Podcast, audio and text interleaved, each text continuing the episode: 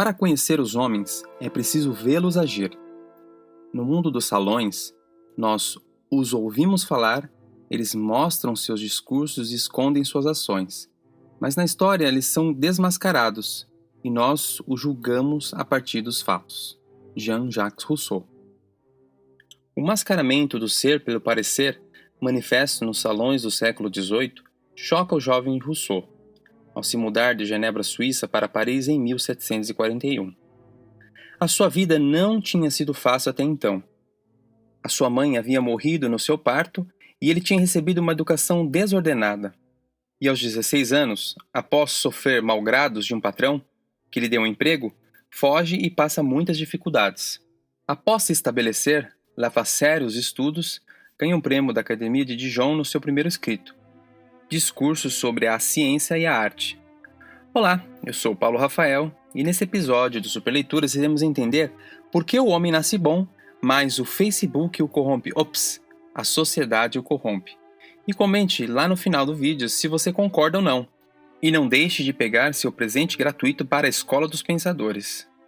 A nossa figura complexa desse vídeo suscita interpretações até opostas. Seria Rousseau individualista ou coletivista, liberal ou socialista, iluminista ou anti-iluminista? Mas, para todos, ele é o primeiro pedagogo moderno e procurou entender qual o caminho que levou o homem natural do estado de natureza ao estado de sociedade por que o estado de sociedade trouxe ao homem a corrupção e a perda da bondade inata ao homem natural? A obra de Rousseau é sem dúvida uma das mais importantes do século XVIII. Ele possui os famosos discursos. O primeiro, sobre as ciências e as artes, é uma análise e também um diagnóstico dos males e da corrupção da sociedade e do indivíduo que são fruto da cultura.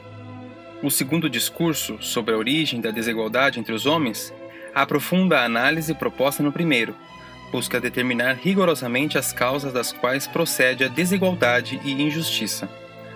Rousseau é caracterizado como um autor contratualista, junto com Hobbes e Locke. Ele acredita num estado de natureza hipotético. Rousseau defendia uma nova imagem do ser humano, diferente da noção clássica e medieval, portanto, isenta de toda a transcendência. Na natureza está toda a fonte de bem e valor e a crítica a toda a cultura existente e de sua moral como fonte do mal e da corrupção do homem. O homem nasce livre e por toda parte encontra-se em cadeias. O que se crê senhor dos demais não deixa de ser mais escravo do que eles. Como adveio tal mudança? Contrato Social, capítulo 1. Esse trecho tornou famosa a noção antropológica de Rousseau, que explica que o homem nasce bom e a sociedade o corrompe. Ele estava imbuído do romantismo que pairava sobre a sua época, principalmente do mito do bom selvagem, difundido na literatura francesa em decorrência das descobertas geográficas dos povos primitivos. Tratava-se de uma certa idealização do estado de natureza, segundo o qual o homem originalmente íntegro, biologicamente sadio, moralmente reto, e mal e injusto apenas sucessivamente por um desequilíbrio da ordem social precisamente um estado aquém do bem e do mal. Deixada a seu livre desenvolvimento, a natureza humana leva ao triunfo dos sentimentos e não da razão, ao triunfo dos instintos e não da reflexão, da autoconservação e não da aniquilação. O estado de natureza em Rousseau tem configuração diferente de Hobbes e de Locke. Para Hobbes, era um estado de guerra de todos contra todos, porque o homem é lobo do outro homem e que o Estado vem para trazer a paz e a segurança. Para Locke, o estado de natureza, o homem tinha a tendência à convivência espontânea e pacífica. Todos tinham direito à vida, à liberdade e aos bens. E o Estado é instituído para defender as liberdades individuais, a propriedade privada e gerar mais liberdade.